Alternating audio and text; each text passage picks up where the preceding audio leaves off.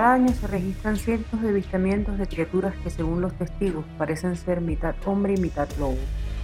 Pero ¿qué están realmente viendo estas personas?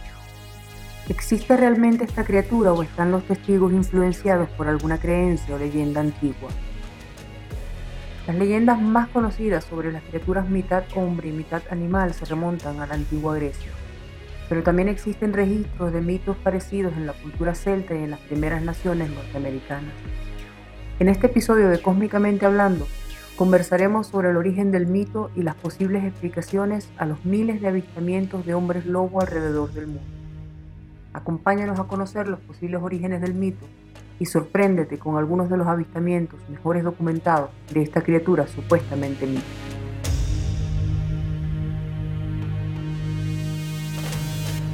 Hello todo el mundo, aquí les habla César de este lado. Lu de este lado. Hoy vamos a estar hablando de Hombres Lobo y la bestia de Bray Road. ¿Qué sabes tú de eso? No sé, a mí no, no, no, estés confesando mis pecados así nomás, ¿ok? Y eso es que me estés llamando bestia porque somos amigos, no te lo perdono. ok, como les decía Lu, hoy vamos a tocar el tema de los hombres lobos, que debe incluir también mujeres lobos, aunque... Todos suponemos que hay mujeres lobos también. Si hay hombres, pues donde hay hombres hay mujeres. Yo creo que esa gente, si no hay mujeres alrededor, te deben estar aburriendo. Mm, a lo mejor por eso son tan agresivos. Exactamente, y son nada como gente. Un mundo sin mujeres, no, no lo consigo. ¿Me entiendes? Pero bueno, el tema de hoy son los hombres lobos. Correcto. Para allá vamos. A ver, Lu, tú que todo lo sabes y todo lo ves. Yo que todo lo sé. Todo. Y lo que no sé lo invento. De eso se trata, como los políticos. Ellos te prometen muchas cosas, ¿verdad? Y te, hacen, te aseguran que lo saben todo, pero todo lo están inventando. Ok, go. Aquí vamos. Bueno, vamos a hacer un repaso hoy por lo que es el origen del mito. Hay nuevas teorías, algunas, hay una en particular muy reciente, ¿Ah, sí? Sí, sí. Em, cerca de las orillas del río Samara, en Siberia, han empezado los arqueólogos a desenterrar evidencia de que hay una civilización llamada Krasnasokamarskoska. Cuatro potes más que caen por el Déjame tratar de decirlo nuevamente. Krasnosamarsko. Eso, eso suena como accidente de auto. Sí suena. alta velocidad. tengo que pronunciar lento, porque no hay otra manera de pronunciarlo. Tiene que ser lento. Y cualquiera que hable ruso nos perdona, somos simples mortales. por favor, probablemente lo pronuncié todo mal, pero bueno. Esa es una civilización de más de 5.000 años. Y, y, y sabes que es curioso porque realmente los mitos de los hombres lobo son uno de los mitos más antiguos de la historia humana. Junto con el de los vampiros. exactamente. Y, y, la Biblia hace mención de la... Probablemente era hipertricosis. Hipertricosis, ese es el nombre, eh, este, el término médico. Término médico, porque en realidad es una enfermedad, bueno, es una, es un tipo de mutación genética que no es muy común y que normalmente este, se pasa entre familia, porque es de condiciones este, hereditaria. hereditario, y aún así mm, puede que no sea todos los miembros, o que sean todos los miembros de una familia o de un grupo de la familia que presenten estas características. Y según lo relata el Génesis, mm. este, se hablaba de una persona que era, tenía condiciones, este, mm, tenía mucho vello, o sea, en realidad fueron dos niños que nacieron, y y obviamente hablamos de hombres lobo, y todo el mundo, ah, que es una persona con mucho bello, ok, con de la vida dental y no bello. Y este, bueno, hay gente que le gustan los animales peludos, me imagino que si te consigo una pareja peluda y te sientes feliz, bueno, ¿por qué no? Eh? Mm. Pero. Hay, hay de todo, hay de todos los gustos. Hay, no, hay de, hay de todo. Bueno, te estaba contando sobre este, mm, estas excavaciones en Siberia eh, de la civilización Krasnosamarsko de hace 5.000 años, sí. Hace más de 5.000 años. Bueno, ellos em, han estado excavando y han conseguido ciertas pruebas que apuntan a que esta tribu, esta civilización, en realidad no saben qué tan grande era ni qué tan avanzada estaba, pero tenían algunos rituales en los que consumían lobos o perros este, con la idea de adquirir sus habilidades de cacería y ah, su fuerza y todo eso. Lo hacían, al parecer, más que todo para los meses de invierno. No me puedo imaginar cómo puede ser el invierno siberiano y cómo era en aquella época, pero lo triste es que escogían al animal de la familia. Ah, wow. Al más que sí, había una relación también emocional, un, componente ahí emocional que, que tiene que ver con el ritual. Entonces, por supuesto, para, me imagino que para que los demás perros no vieran lo que estaba pasando, los rituales se hacían lejos de los asentamientos. Ah, Pero creen, ellos creen, este es el, el registro de ese tipo de, mm, eh, de ritos más antiguo del que hay registro. Creen, están especulando ahora este, estos antropólogos y estos arqueólogos, eh, que este puede ser el origen verdadero de la mitología que habla de, de, estos, de estas criaturas mitad hombre y mitad lobo. ¿Y piensas que tenían, el, el, artículo, lo que leíste, explican si estas personas tenían características físicas de hombre lobo? No, no tenían ninguna característica, era gente normal que, que adoraban. Tenían estos ritos y que tenían estos ritos y, creían que eso les, les, daba habilidades adicionales para sobrevivir el invierno. Es todo lo que se sabe, hay muy pocas cosas que, que, han desenterrado todavía y es, un estudio que está todavía desarrollándose. Por cierto, ahora que hablas de Siberia, con los cambios de temperatura y, el, y toda la pérdida de las masas glaciales y todo el cambio de temperatura y eso, han encontrado mamut en súper buen estado y hay pieles, hay, han conseguido parte todavía de, la, de los músculos, huesos y ahorita como hay un gran déficit del marfil de los elefantes porque están protegidos en las reservas y todo este, este asunto ecológico, que me parece muy justo, ahora van y con esos yacimientos donde han conseguido, digo yacimientos, pero esos lugares donde han encontrado mamuts en Siberia, ahora están utilizando el marfil de los mamuts para comercializarlo. Es que de verdad que la gente...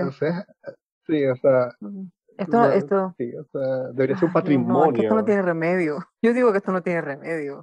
No tiene remedio. Esas cosas hacen que sea muy difícil mantener la fe en la humanidad. Por eso contamos con los extraterrestres. Nos van a rescatar. Ellos van a venir nos van y nos a rescatar. Van a, nos, van a rescatar. Yo sigo cuando lleguen y me pregunten, ¿te quieres ir para Ganímenes? Sí quiero, llévame. Quiero. Bueno, no sé si vamos a, si vamos a estar invitados a una cena donde nosotros personalmente vamos a hacer el plato con suerte no. de todas formas, uno, un viaje de varios años luz de aquí a cualquier planeta, ya a lo mejor cuando llegamos tan rancio nos perdonan la vida. Estamos viejos y duros. Exacto. sí, ¿Quién sabe?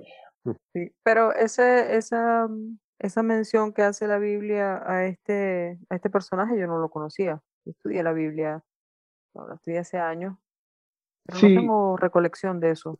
¿Viste? todos esos años en tus colegios católicos, cristianos. Yo no estuve en colegios católicos. Pues yo sí fui y no me acuerdo nada. Por casualidad conseguí esta información. lo que quería decirles es eso, que ese pasaje en el Génesis, si no me equivoco, 25, 24, 25, este, me pueden llamar a la hora que quieran, es mi número de teléfono.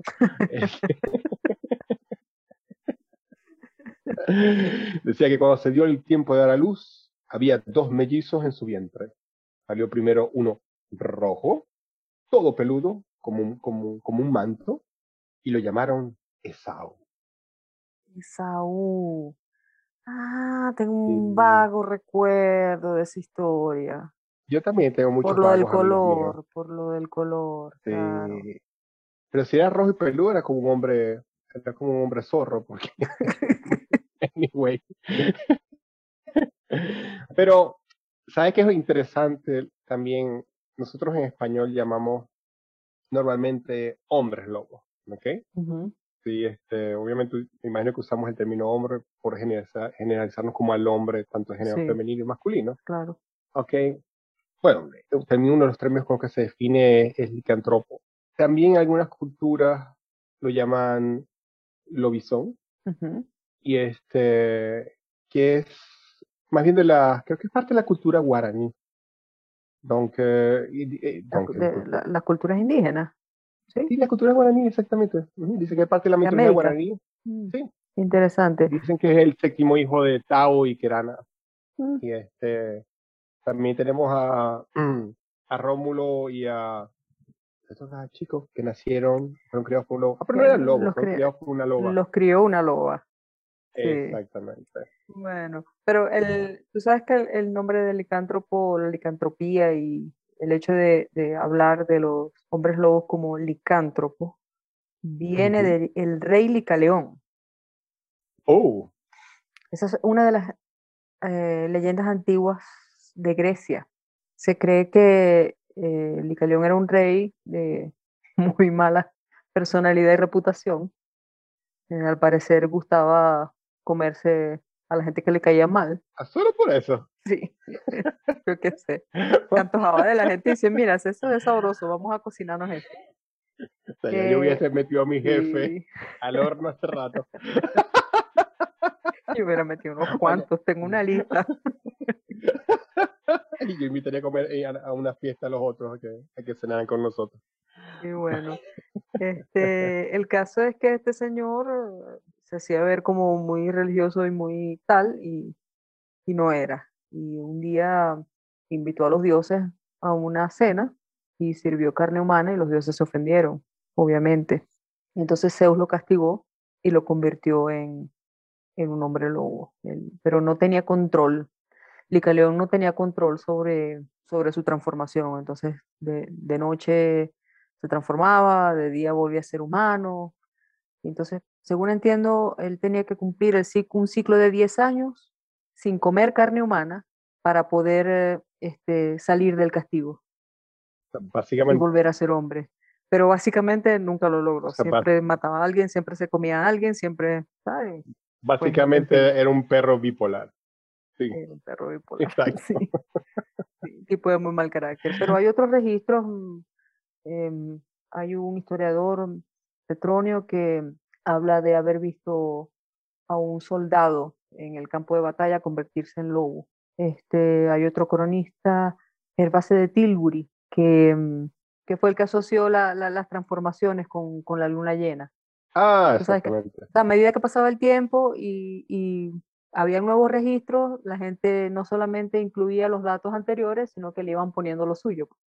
Entonces, se fue enriqueciendo la leyenda. Bueno, eh, eso es, eso es interesante porque ah, el término luna es parte de la mitología romana, que viene, si no me equivoco, influenciado por el término griego. Eh, los griegos llaman, definían la luna como Selene, ¿ok? que era una hija de un titán, el, la- el titán, la hija de un titán que representaba la luna en la mitología griega, y en los romanos se llama luna. Y es interesante porque en la película Underworld, de una serie de como de seis películas, la primera creo que fue en 2003, el personaje principal, creo que la actriz se llamaba... Kate Beckinsale. Kate Beckinsale. Ah, mira, cómo sabes tú, ¿eh? Porque Y yo sigo la este- serie, tengo todas las películas, las he visto un millón de veces. Te creo que las viste un millón de veces. Y su personaje se llama Selene, Selene. exactamente.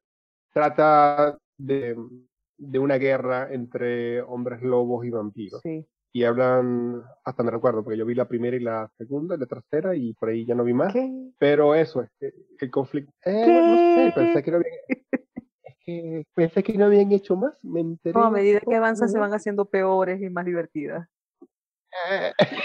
Bueno, depende. Yo pienso que las primeras tres se podían ver. La primera me encantó. Pero por eso te digo, la- la- la- las dos primeras fueron bastante buenas. La tercera ya no tanto, la cuarta menos, la quinta, ah, eh, pero Por supuesto que deben tener un- los hombres lobos los tienen, tienen un club de fans, de gente que cree en ellos. ¿Me entiendes? Y, claro, pero en este claro.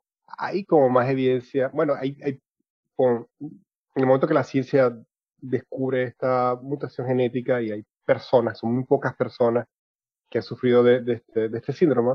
De la hipertricosis. Hay registros desde la Edad Media y los científicos asumen que debe haber registros mucho más antiguos de este fenómeno, ¿ok? Y obviamente, ah, si hablamos de la Edad Media, te consigues una persona toda velluda, obviamente, la imagen hay menos ciencia que soporte el proceso de investigación y obviamente le atribuyen todas estas condiciones mágicas, míticas y todo este asunto. Pero hay una prueba, hay pruebas. Yo supongo que, que, la, que, la, hipertricosis ha existido por muchos siglos, así que supongo que desde que la hipertricosis existe deben haber existido estas leyendas y estas cosas. Sin embargo, hay registros en la antigua Grecia, también hay registros celtas sobre ¿Ah, estas leyendas, sí. Eh, hay un historiador que se llama Snorri Sturluson, que recopiló muchas leyendas y tradiciones populares vikingas y dice que en el año 1200 eh, se hablaba de los berserkers. Ah, ok. Eran guerreros que, eran, tenían sí, los camisa de oso. Exactamente, que tenían fuerza sobrehumana. Sí, la ciencia moderna supone que mm, a falta de conocimiento científico, cuando estos hombres se presentaban a batalla con estas pieles de osos y de lobos y de animales y qué sé yo, y realmente estaban convencidos de que cuando se ponían esas túnicas absorbían la fuerza, la potencia y la ferocidad de esos animales. La actitud que ellos tenían, las demás personas solamente la podían explicar a través de la magia, a través de algún encantamiento, a través de, alguna, de algún poder sobrenatural. Claro. Entonces, se cree que eso es parte de la razón por la que estas leyendas se han asentado tanto en la cultura, tienen tanta raíz y, no, desaparecen. Eh, hay leyendas armenias que, que datan de, de cualquier época de la vida. Por supuesto, se le atribuye la transformación a demonios y, y cosas parecidas por faltas sociales, por faltas eh, muchas, de esas, muchas de esas cosas pudieran ser también leyendas inventadas para mantener a la gente bajo control, para, para hacerlos cumplir las con, la norma. Mm. Pero cuando uno llega a las leyendas de la América del Norte, con las primeras naciones, ahí es cuando la cosa se pone interesante. Porque ahí no tiene que ver con, con nada de eso. Hay tres tipos de, de criaturas. Están los hombres lobos, están los skinwalkers, y eh, más recientemente eh, aparece el hombre perro, que ya lo habíamos comentado en, el capítulo introductorio. Cada uno tiene una razón de ser distinta. Eh, la leyenda que está detrás del hombre lobo tiene que ver con un dios nativo americano que tenía ese poder y que se lo regaló a los hombres cuando los hombres lo ayudaron en un momento de necesidad. Como agradecimiento, él les regaló ese poder. Con el skinwalker tiene que ver con cosas más negativas. El skinwalker eh, es visto como un alma mala, es como un, curandero que se, se, empezó a hacer magia negra. Hay muchas cosas que, giran en torno al skinwalker, todas negativas. La menos negativa es la de una leyenda, eh, no recuerdo si es Hopi o Navajo, eh, que dice que los skinwalkers, los caminantes de la piel, es la traducción, son espíritus que se conjuran para cuidar sitios sagrados. Y es una de las razones por las que se atribuyen muchos avistamientos en cementerios nativoamericanos y en tierras sagradas, nativas. Este, el Dogman aparece en, en el siglo XX y a mi modo de ver, pero eso es una opinión muy personal mía, eh, la razón por la que se establece la diferencia entre, entre el hombre perro y el hombre lobo tiene que ver con que antes las culturas, para, para todas las culturas era fácil diferenciar entre un perro doméstico y un lobo. Hoy en día, ah, la gente reconoce más fácilmente un perro que un lobo. Claro. Entonces, haya tenido la criatura cara de perro o cara de lobo, ellos van a decir que tenía cara de perro porque lo van a asociar con eso. Pienso que es un asunto que tiene que ver con el cambio de cultura y, y, bueno, la salida del lobo como un animal eh, de, de, trato diario al final y haber cambiado al lobo por, por el perro, que ahora es el guardián y el que nos acompaña. Entonces, claro, Mucha gente dice haber visto un animal con cara de, no sé, con cara de Doberman, porque los Doberman son muy feroces, o con cara de, o con cara de pastor alemán, porque las orejas y, y el hocico del pastor alemán son bastante prominentes. Pero creo que es el mismo animal. Los reportes del Dogman están reducidos a una zona específica de los Estados Unidos de América, aunque se ha habido reportes ocasionales hasta allá en Quebec. De Lugarú. Del Lugarú, sí. De hombre, hombres lobo. Sí. realmente es interesante porque hay el efecto mítico y el efecto ciencia, crea una, una dicotomía, un contraste entre lo que revela la ciencia sobre, sobre el fenómeno mm. y lo que es la mitología.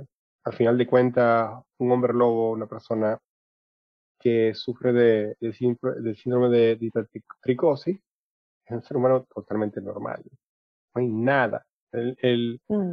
el, las estadísticas de, de vida corresponden a cualquier persona, no hay ningún problema, excepto que tienen el cuerpo cubierto con vello de una forma excesiva, pero no cambia nada. Mm. Y mientras que la mitología dice que las, las características típicas siempre están asociadas con una mucha ferocidad, fuerza, astucia y rapidez, ¿verdad? Y mm. este que es muy asociada a los lobos, a predadores y a los políticos. Este no castiguemos a los lobos por, la, por los errores de otros animales. Este. Sí. ciertamente. ciertamente. Hay algunos, hay algunos científicos que han, algunos científicos no, algunas personas eh, de ciertos medios de, por ejemplo, los criptozoólogos, que son las personas que se dedican a tratar de comprobar la existencia de estas figuras, de, estos animales míticos. Muchos han asegurado que, que, probablemente las alucinaciones por el consumo del, del cornazuelo del centeno, el hongo que le sale al cereal del centeno, ah, eh, era, sí, que, que, es alucinógeno, tiene el, el componente principal del LSD, el, oh. el, componente oh, principal de, ese, de ese hongo. Y, e, y el, de ese hongo. Y el, y el centeno era un cereal muy común en la Europa medieval. Entonces era muy lógico, de hecho se, se, atribuyen todas estas historias fantásticas sobre brujas y personas que se convierten en animales o que desaparecen. Ah, todas estas historias fantásticas, sí, claro, al consumo del centeno con este hongo. Y por supuesto la gente alucinaba en masa y veían cosas y qué sé yo. Pero todo no puede ser eso, eso es lo que yo digo, o sea, todo no puede ser eso. Bueno, no, claro, claro, no es que están todas en una gran nota. Pero, tú sabes que, que los berserkers, una de las cosas que dicen la mitología o los estudios es que primero eran, volviendo un poco al tema, ¿no? Era que primero eran, eran hombres, eran guerreros, creo que también mujeres, que primero tenían una talla grande, tenían un gran tamaño, hacían ver su cuerpo mucho más grande con estas pieles y estos adornos, y tenían todo un lenguaje gestual muy parecido o copiado de, animales salvajes. O sea, garras, todas esas cosas, y gritaban y se comportaban como animales durante la batalla. Y además se dice que estaban bajo la influencia de algún tipo de alucinógeno que los hacía tener este, una fuerza sobrehumana, no, tener, no sentir el dolor y todas estas cosas. Y bueno, yo me imagino que eso como es una técnica también en la guerra, ¿no? Crear este, una imagen, crear el terror eh, a los enemigos antes de la batalla. Mm. Siempre hay, siempre en la guerra, siempre hay técnicas de, de, amedrentar, de asustar, de crear una leyenda, como, como, bueno, como muchas divisiones militares que decían, llegó la, la división militar tal, y todo el mundo sufría y pensaba que hasta e iban a llegar. Seguían siendo humanos, solo que el hecho, había un, un hecho, una presión psicológica que nos precedía y los ayudaba, les daba como el upper hand, como la ventaja en la batalla. La ventaja psicológica, les, les daba ventaja psicológica sobre, sobre el enemigo. Así que esta, estas técnicas de amedrentar al enemigo, de crear una reputación, crear una expectativa y este, antes de la batalla son súper eficientes porque está el concepto psicológicamente afecta. Mm, y hay, y hay, registros, y hay registros muy antiguos de esa técnica. Tú sabes que una, una película en donde se aprecia excelentemente. Michael Holta Fox, el uso. 1985, sabía que le ibas a decir. No. ¿Un lobo quinceañero? No, No. no, ¿Jugaba básquet? no, ¿Bailaba sobre el No. techo de los autos? no es esa película. Pues me doy. Como el chavo, me doy. Eh, no, eh, hay una película que se llama eh, Los Trece Guerreros, Protagonizada- ¡Oh! Antonio por Antonio Banderas. sí. Excelente película. Excelente película. En esa película se aprecia perfectamente el efecto psicológico que tenían las pieles y estas actitudes salvajes de, de los guerreros que creían que de verdad estaban adoptando forma animal y todo eso. Recuerdo que en esa película, una película que personalmente yo les recomiendo, vayan a verla, es muy Sí, por favor. muy divertida. Eh, que los, los otros guerreros celtas, porque Antonio. Valde- eh, Banderas era, no era celta, era, Moro. era moro. y era mucho más chico, y mientras los Era- era mucho más chico, Y, y tenía un caballo árabe que era comparado con el caballo nórdico es mínimo. y le decían que él montaba a su perro. Sí, Excelente Sí. película, de verdad, yo la vi, me encantó. esa película es excelente. Es muy buena.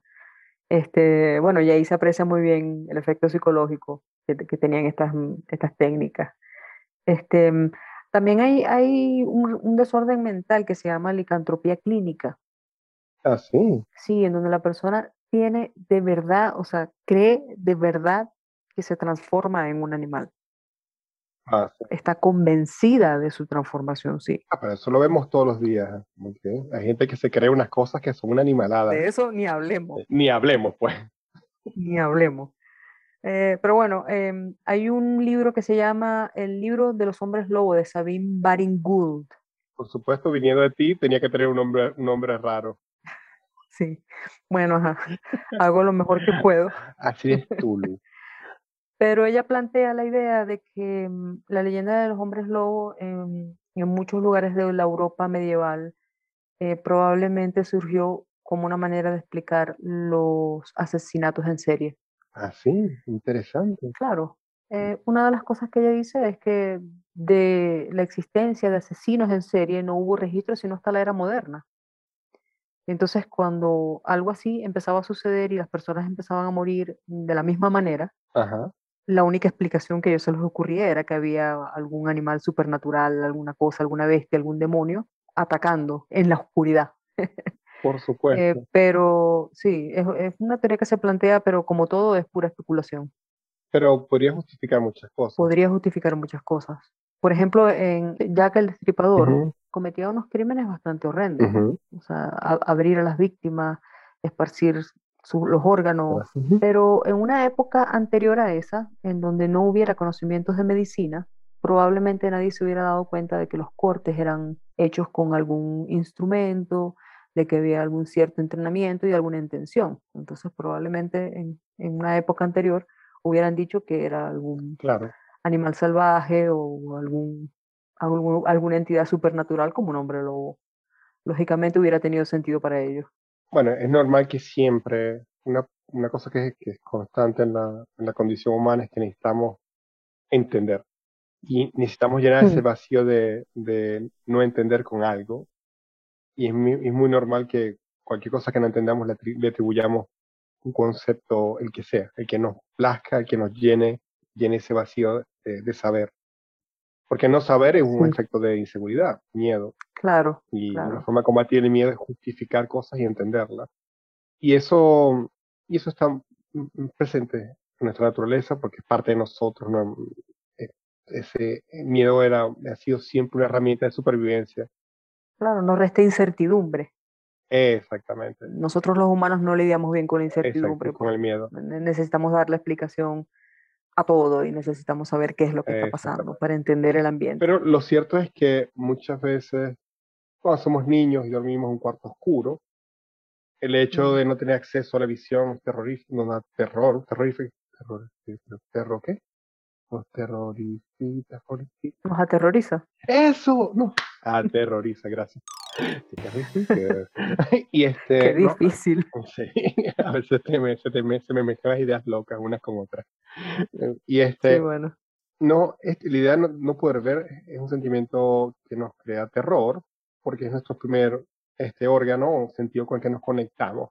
y que Mm. usamos para reconocer todo. Y escuchar un ruido en la oscuridad es realmente da miedo. Somos niños y no sabemos, no tenemos explicaciones. Tú me Y- vas a disculpar, pero yo soy adulta y en la oscuridad, cuando yo oigo algo igualito, me aterrorizo.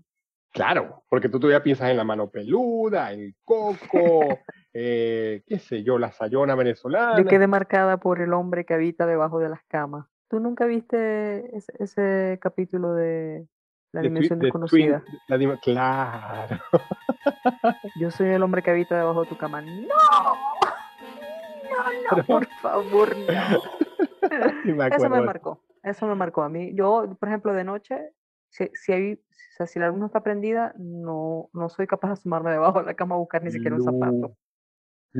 En serio, en serio. Lu, eres una mujer hecha y derecha. No, se llama trauma. Ok. Eh, un- yo pienso que, que mm, una de las razones por las que eh, las leyendas de hombres lobo no, desa- no desaparecen, aparte de porque la gente los sigue viendo. Aparte porque tú te dedicas el tiempo a ver seis películas de Hombre Lobo. sí, Gente claro, como tú los mantiene vivos, ¿ok? eh, es que eh, no hay una manera. lo- los animales, los animales eh, criptozoológicos, no hay forma, no ha habido forma hasta ahora de comprobar su existencia. Entonces, todo lo que se ha generado para explicar los avistamientos eh, son especulaciones y, la, y los recuentos de los testigos. No hay más nada, no hay una ciencia detrás de eso sobre la que uno pueda especular alguna explicación. Entonces lo que quedan son las explicaciones supernaturales, no queda más nada. Si no hay ciencia detrás de eso, entonces, ¿sabes? Queda especulación. Queda especulación, no Pero queda sí. más nada. O sea, que, a- que es a lo que se ha dedicado Linda Godfrey. Eh, ella es considerada la autoridad mundial en hombres lobo. Muy linda ella. Si la vieras, es una señora chiquitita que tiene una voz súper dulce. Así. Sí. Habla tan bonito. ¿Y a qué se dedica? A estudiar hombres lobos. ¿Qué hace tu abuelita? Galletas. Y la tuya teje. Y la tuya investiga sobre hom- hombres lobos. Tiene varios libros escritos. Es una eminencia 18 mundial. libros. 18, 18. libros. Olvida esa galleta. O sea, eso que, vamos a ver tu abuela que hace galletas. No, quería la tuya que estudia hombres lobos. La casa debe ser Sí. una locura. Yo me imagino que sí. Eh, se habla mucho de su perro. Dicen, dicen que tiene un perro inmenso. Claro. Me imagino que, claro, no podía ser de otra manera. No iba a tener. Linda Godfrey un pudo, Exacto. ¿sabes? Exacto. Pero sí, ella, ella tiene 30 años investigando eso y ha escrito muchos libros, que más que todo son recuentos de testigos, de avistamientos, de, de lo que ella ha visto cuando ha hecho trabajos de campo, pero eso es todo lo que hay, no hay más nada, no hay una explicación. A ella, muy, a ella frecuentemente en las entrevistas le preguntan que, ajá, pero ¿qué son los hombres lobos? ¿Y qué- ¿Cómo voy a saber yo? O sea, Sí. O sea, puede ser un animal mal identificado, puede ser, puede ser realmente un lobo muy grande. Puede haber alguna mutación de algún lobo como los de eh, Game of Thrones, que eran lobos inmensos, que se cree que están basados en, en un antepasado del lobo. Puede ser un lobo particularmente grande que ande rondando por allí y que no se haya ide- identificado. Puede ser un oso y que la gente se asusta y no sabe lo que ve. Pueden ser muchas cosas. O, o- o puede ser un bicho que cruzó de otra dimensión en una bolita de luz y, y sabe, Que, quién eh, sabe. A mí esto me, me fascinó, esto que me estabas contando la otra vez, del granjero este, de estos avistamientos de lobos recientes, son muy recientes en los Estados Unidos. Ah, eh, de la, la manada de Palmira, eso fue, eso fue en 2006. Sí, es súper reciente. Eso, eso fue ahorita. Ya ya viste, eh, Linda Goffrey tiene, tiene libros en donde tiene avistamientos de 2011 y 12. O sea, todavía. El pueblo de Palmira está cerca eh, de, de todos estos pueblos en donde se dan, que, que se consideran que son el epicentro de los avistamientos. Pero esta pobre familia no sabía eso. Los que, los que compraron una granja. Ah, buen precio. Qué linda la granja. Ellos compraron, sí, mira, e- ellos, ellos compraron una granja, al parecer el, el, el señor se sufrió un accidente de trabajo y no podía trabajar más. Entonces la esposa tuvo que tomar un trabajo en ese pueblo y como una manera de ahorrar, vendieron la casa que tenían en una ciudad más grande y compraron una granja, ¿sabes? En el medio de ninguna parte, que era lo que podían pagar. Y dijeron, esta es la oportunidad de nuestras vidas. Sí, aquí vamos a vivir en paz. y pues un día eh, la hija, el novio y los perros eh, salieron a dar un paseo y se tropezaron con una especie de nido, una, cueva, algo que se había escarbado. Y el, muchacho era militar, entonces le llamó la atención la, que la construcción era eh, como, tenía unas dimensiones y una forma que no parecían de animal. Era particularmente redonda, estaba tejida de una cierta manera la, la vegetación alrededor de la entrada y todo eso. Entonces él quiso como investigar y, y la hija de, de, estos granjeros pues tuvo como una sensación muy negativa, se asustó, mejor vámonos, al final se fueron, pero esa misma noche eh, ocurrieron los avistamientos. Cinco, yo te había contado, creo que eran seis, porque no recordaba bien la historia. A mí con uno me basta. A mí, a mí, uno, a mí con un reojo, a mí con un reojo de cualquier cosa que no sé qué es. Yo le digo, yo le digo, no tenías que invitar a tus amigos, con uno me bastaba. Sí. Bueno, eran cinco. Eran cinco eh, y básicamente se comportaron, ellos estaban afuera en el porche, el señor y la señora. Eh, les pareció que, a la señora le pareció ver algo iluminaron la zona con una linterna y a lo lejos vieron los pares de ojos. Entonces el señor eh, como que se asomó, se acercó un poquito, salió del porche, alumbró y él dice que la forma en la que él se asustó eh, era supernatural, porque él sintió un pánico que nunca había sentido en su vida. Un hombre que, que, es, que creo que es la, la, séptima generación de cazadores de, de su familia. Habrán visto cualquier tipo de animales de todos los tamaños. Eh, pero él dice que sintió un terror incontrolable y le dijo a la esposa que entraran. Eh, y desde la ventana eh, miraron, trataron de ver qué era lo que estaba pasando.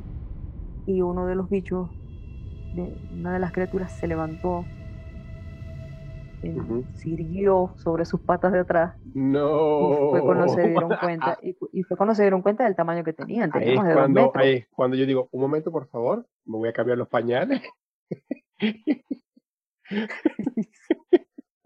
¿Por qué no llegan los extraterrestres en ese momento y te salvan? Este, el caso es que estos cinco animales eh, los aterrorizaron durante toda la noche, se portaron como una manada de lobos que caza. El señor, el señor, como es cazador, sentía que como no tenía las armas en la casa, sino que estaba en el granero, él sentía que él no podía defender a su familia así. Y en algún momento de locura, yo me imagino, salió a tratar de llegar al granero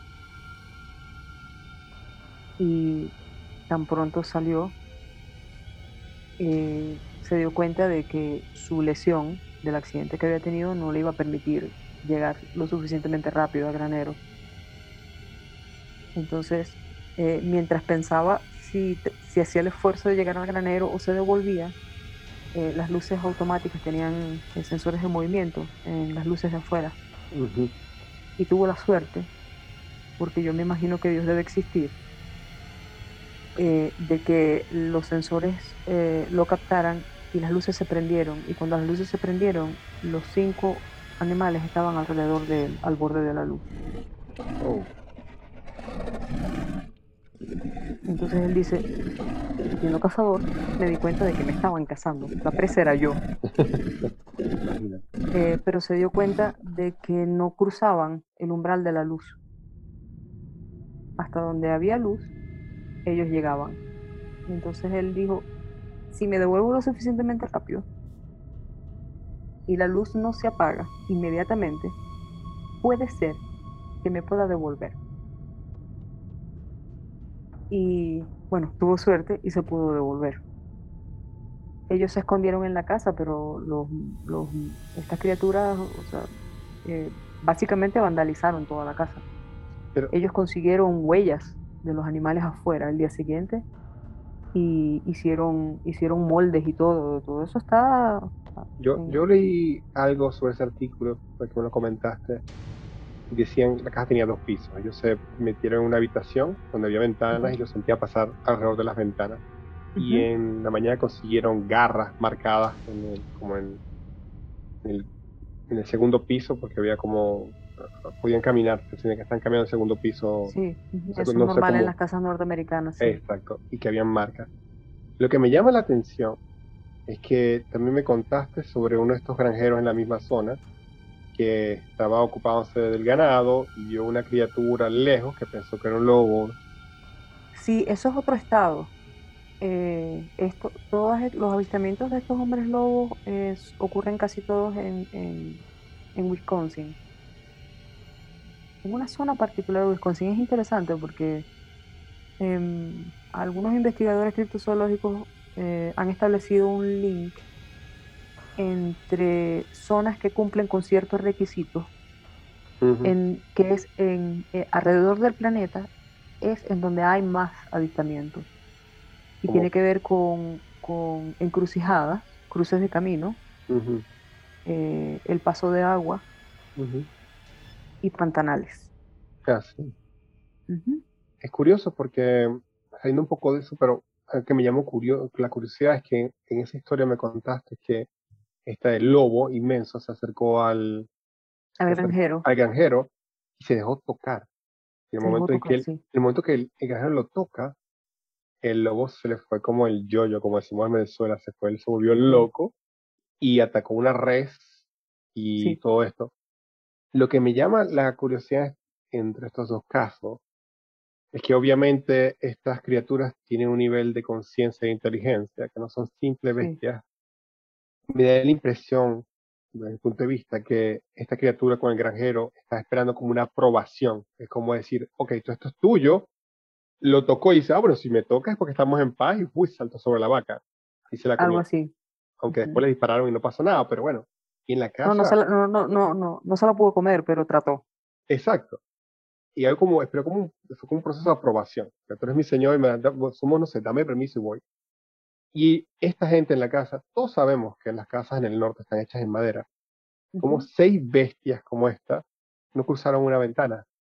No cruzaron una ventana. No lo hicieron. Si hubieran querido entrar, hubieran entrado. Y, y, esa es una de las cosas que dice Linda Goffrey. Eh, Em, a ver, en, todos los registros eh, que hay sobre estos ataques en la era medieval y, alrededor de la historia, no hay registros reales de ataques de estos animales a gente, ataques fatales.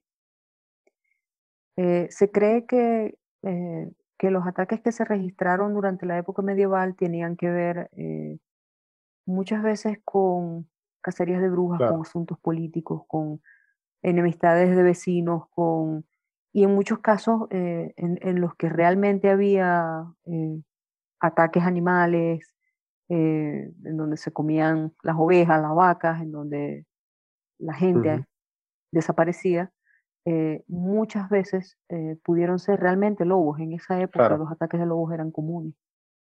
Este, entonces la atribución al, hombre lobo era, mm, está como ahí no hay como... estamos en, una cultura moderna y hay cámaras, hay registros, fotografías, y la gente documenta las cosas y ya no es una tradición oral. Se hacen registros lo que pasan y tienes la información y los registros de la policía fueron hechos directamente sobre las personas que tuvieron, que vivieron la experiencia.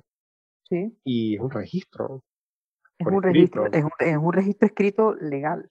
Exacto. No, no, no, o sea, no son, no son cuentos de camino. Exacto. Claro, podría ser una, eh, historia deformada, lo que sea, pero este, no es la única, o sea, este, no, no, es una historia hace 500, 600, 1000, 2000 años atrás, es reciente. Lo, otro que es llamativo es que, por ejemplo, en el caso de los avistamientos en Estados Unidos de América, que eso ocupa, o sea, se concentra en, en esa área de, de, Wisconsin, pero ocupa todo el continente norteamericano. Han habido avistamientos en todas partes, tan al sur como Georgia y tan al norte como Quebec en Canadá. Eh, sin embargo, es llamativo que al parecer ocurren en ciclos de 10 años. Ah, sí. Cada 10 años hay unos cientos de avistamientos, cientos, no, no, o sea, no es una docena de avistamientos, no son 12 borrachos. son cientos de avistamientos que se registran cada aproximadamente 10 años y son mayores los avistamientos en los años que terminan en números impares. Ah, sí. La lógica detrás de eso, o sea, no la podemos entender, Ah, wow. no sabemos con qué tiene que ver. Y hay, por supuesto, libros, libros y libros y libros que especulan sobre esto. Wow. Sí, pero es muy, eh, eso en general es muy llamativo. Déjame contarte sobre el reporte de Shackleman. Ah, exacto, te iba a preguntar porque son unos tópicos el día de hoy. Claro. Exacto. Cuéntame el reporte del hombre, Este- de. Se considera que este es el primer reporte de la era moderna. Fue en 1936. Se cree que hay avistamientos anteriores, pero no hay registro. Y este señor era guardia de seguridad en un colegio que quedaba cerca de un parque nacional que se llama Aztalán. Y mm, el colegio se cree, se cree no, está construido sobre un cementerio nativo americano. Ah, wow. En las fotos de este colegio se llama Instituto San Coleta. En las fotos que he podido ver del, del colegio, en algunos de los, de los campos del colegio se ven eh, los montículos funerarios. Ah, wow. El señor era guardia de seguridad, de seguridad una noche, estaba haciendo su ronda y le pareció ver movimiento sobre uno de los montículos. Ujú. Entonces voltea para tratar de ver qué está pasando y ve que hay un animal escarbando sobre el montículo. Entonces se acerca y cuando se acerca, el animal se levantó en dos patas, Ajá. era más o menos de su altura, que era, el, el señor medía algo como 1,85. Era más o menos de su altura, pero era muy musculoso, muy grande. Lo miró y simplemente corrió hacia la oscuridad sobre sus dos patas traseras. No me puedo imaginar lo impresionante que puede ser ver un animal de ese tamaño correr sobre sus patas traseras. Ok. Entonces, em, ese señor, por supuesto, se aterrorizó. El día siguiente fue a mirar el montículo y se dio cuenta que, en efecto, eh, la tierra se había removido y habían marcas de garras, de tres dedos. Él, él dice que habían, las garras eran como de tres dedos muy grandes. Wow. Entonces, esa noche, antes de hacer su ronda, él se armó con una buena linterna Dos y con un arma. No, y un Dos tabaco. de. Yo Y un tabaco para exorcizarlo porque hubiese echado un tabaco de marihuana, yo no pasé. sí, Así el porro de un lado, el fusil aquí y las dos botellas. A lo que venga. Sí, yo sí creo. Bueno, esa noche él hizo su ronda y pues para sorpresa, el animal estaba allí otra vez escarbando. Por supuesto, si yo le ofrecí, le ofrecí un cacho de marihuana y una botella de ron, yo voy. Sin ningún problema. Esta vez, claro, esta vez el animal se levantó en sus patas cuando lo vio y se miraron, hicieron, hubo contacto visual. Oye, Y el tipo dijo, yo con la, o sea, con la incertidumbre no me quedo. ¿Qué es esto? Prendió la linterna y lo alumbró directamente. Y lo vio en detalle. Se miraron unos segundos y el tipo se convenció de que, de que iba a morir, ¿me entiendes? claro. O sea, me doy por muerto. Y comenzó a hacer sus oraciones.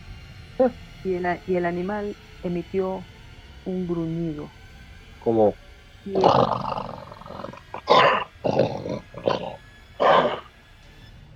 Eso sonó bastante terrorífico. tengo tiempo platicando. Tengo otros animales también. Interesante. Ok. Pero no, el señor dice que fue una mezcla de, de gruñido como con otra cosa. Él entendió como que le- había dicho Gadara. Ajá. El animal emitió este sonido, esta especie de gruñido en el que, en el medio puedo- del que le dijo Gadara. Puede ser. El señor ya murió, pero si no lo hubiera mandado la grabación para preguntarle, señor, esto fue lo que usted yo. No, hace, hace tiempo, hace tiempo que me mudé de país. sí. Eh, bueno, y el animal dijo esto, y se dio la media vuelta y caminó, caminó en dirección opuesta hasta que desapareció en la oscuridad. Y el hombre se quedó ahí, me imagino que con los pantalones mojados. sí, sí, sí. Te vaya bien. Él eso nunca se lo contó a nadie. Él se guardó ese secreto por, por más de 50 años porque él pensó que nadie le iba a creer. Mm. Y en su lecho de muerte se lo confesó a su hijo. Cuando Linda Godfrey recibió el reporte en una entrevista que le hizo a su hijo. Salió volando en dos ruedas. Yo me imagino que sí. Pero una de las cosas que a ella le llamó la atención fue la palabra Gadara. Porque ella dice que Gadara es la región de Judea que está ah. al sur de Galilea, en donde, según la Biblia, Jesús exorcizó a dos hombres. En el colegio, un año antes, había habido un exorcismo. Wow, ahora sí se me pararon los pelos. Sí, eh, o sea, ese link nunca nadie lo había hecho. Ella pudo atar los cabos entre esas dos cosas. Ella no lo puede explicar, pero dice que es como mucho para ser casualidad. Dice, también pudo haber sido que el hombre estaba tan aterrorizado que le pareció escuchar que el animal dijo algo.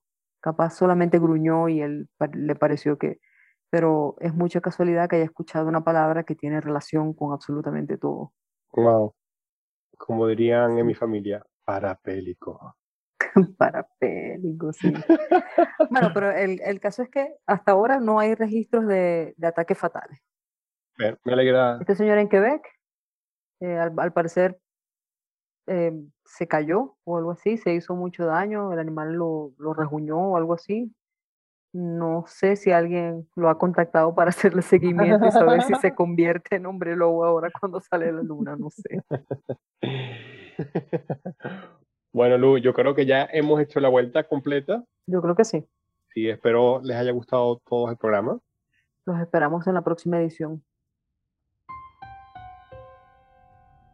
Hablar de criaturas criptozoológicas es hablar de un fenómeno imposible de explicar.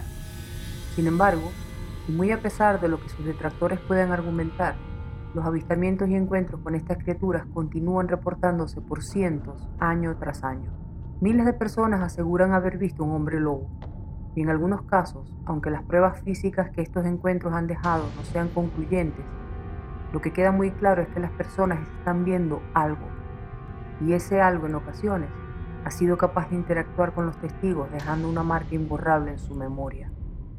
Una de las pistas que apunta a la posibilidad de la verdadera existencia de estas criaturas son precisamente las descripciones aportadas por los testigos, pues al igual que en el caso de los avistamientos de objetos voladores no identificados, una gran mayoría de los testigos, sin ninguna conexión entre sí, parece estar describiendo la misma criatura, sin importar el lugar del mundo en donde haya tenido lugar el avistamiento. Y para quienes argumentan que el acceso a estas descripciones a través de la literatura, el cine y la televisión es la culpable de que tantos testimonios coincidan hasta en los pequeños detalles, debo aclarar que algunas de las primeras descripciones se recopilaron en distintos países de Europa durante la era medieval. Entonces, ¿qué es lo que está viendo la gente y a qué se deben los reportes? Todavía no lo sabemos. Lo único que sabemos es que todos los mitos tienen algo de verdad, y en este caso no está de más mantener la mente abierta a la posibilidad de que haya criaturas sin identificar que puedan estarnos acechando desde la oscuridad. Oh.